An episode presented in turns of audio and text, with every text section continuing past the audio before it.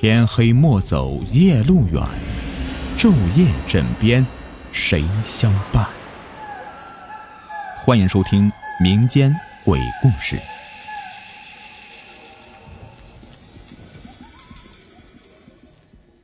明朝正德年间，四川的梅州有一个放牛的年轻人，叫钱康。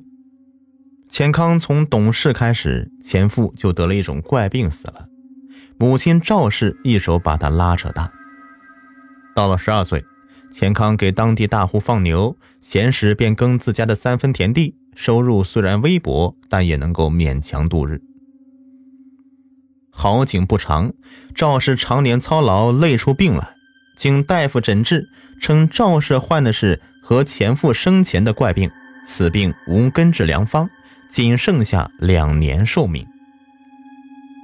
钱康是一个孝子，知道此事以后，不忍让娘亲遭受病痛折磨，于是变卖田地、房屋，四处拜访附近郎中名医，寻图良方。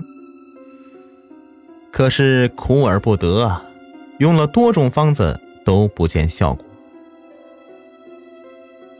有一天，钱康在河边放牛，想到娘亲还有一年多时间在寿命，便撒手人寰，忍不住的在岸边就哭了起来。这时候啊，有一个老者渡船经过，见钱康哭得伤心，停泊询问。得知赵氏病情，老者深被钱康的孝心感动，于是告诉钱康一个秘密。老者说。从此河向南行走，三百里外有一处深林，那里高山叠嶂，其中最高的一座山叫做秀女峰。那山上住着一个狐仙儿，拥有一颗灵丹，能治百病。如果钱康求得狐仙相助，赵氏的怪病就能痊愈啊！钱康听完，十分的惊喜，暗想：这不管真假，如今有人指点救命办法，怎么的也得去试一试。于是躬身作揖，拜谢老者。抬头却发现这老者连人带船消失不见了。此事甚为奇怪，可钱康一心救母，没有多想，早早的赶回家中，托付邻里帮忙照看母亲。自己备好干粮水袋，拿着一把柴刀防身，就向南出发寻找秀女峰去了。一路上，这高草过肩，鸟兽常有出没。遇到没有路的荒野，钱康就拿柴刀开路，把荆棘砍断，荒草踏平，再继续朝远处隐约可见的高山前去。半个月以后，钱康终于来到一座这高耸入云的山脚下面。他抬头望去，一眼望不到山顶，但心系母亲病情，没休息多久便开始登山了。山上没有路，可被钱康闯出了一条路来。爬得数天，钱康来到山腰，坐于一个阴凉的石洞前歇息。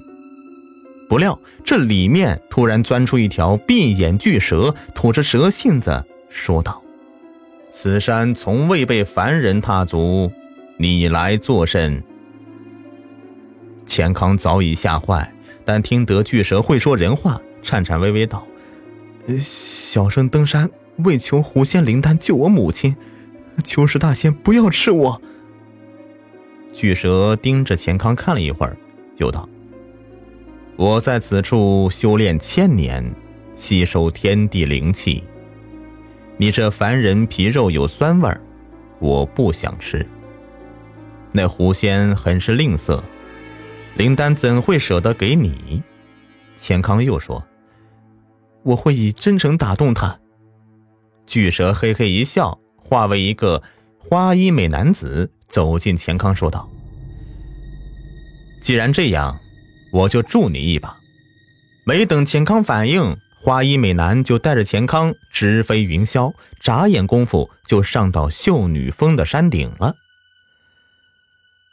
此间山顶阳光明媚，和风习习，到处长满了奇珍异草，灵丹仙果遍地，鲜花芳香扑鼻，中间呢有一处碧湖，泛着仙气。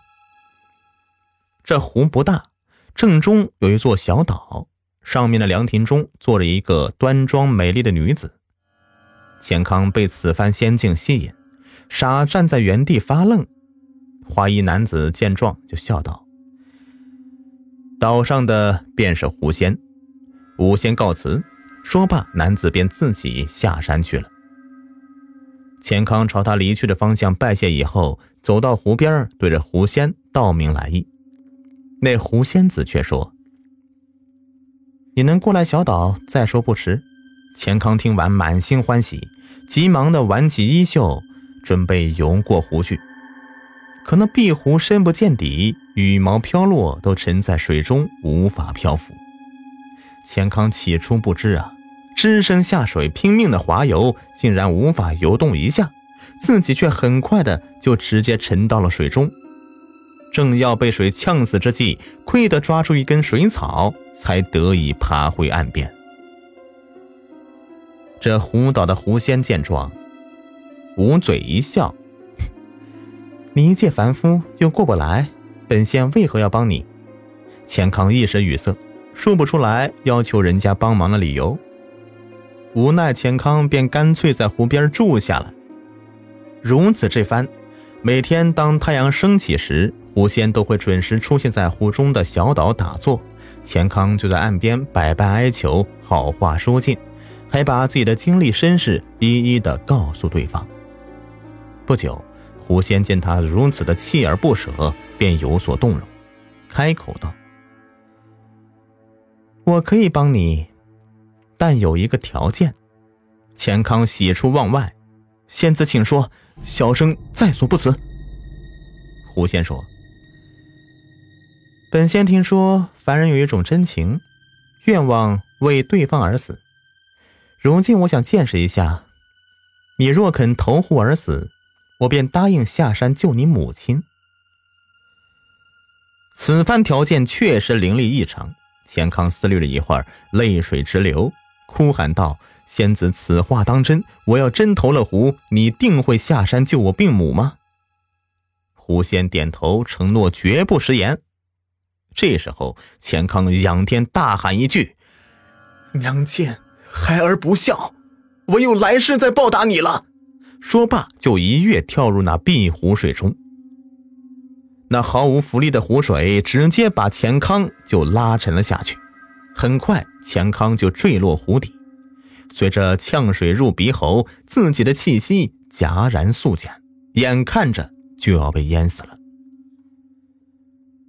只见那狐仙如仙女下凡，轻盈飘入水底，把钱康搂住了，给了他一个深吻。情况来得太突然了，钱康看得发呆啊，这甜蜜的无法形容啊！两个人飞出水面，钱康竟然气不喘，声不顿，而狐仙却含情脉脉地说：“如今事出，你是一个真情善良的好男子。”我就答应你了。最终，那秀女峰的狐仙被钱康的行为与敢于牺牲的精神所打动，愿意跟随他回到老家，用灵丹治好了赵氏的怪病。从此，钱康迎娶了狐仙，夫妻二人婚后生活过得甜蜜恩爱，一年以后还生下一对龙凤胎。好了，本集故事已播完，感谢收听，喜欢听我讲故事，别忘了点击订阅关注。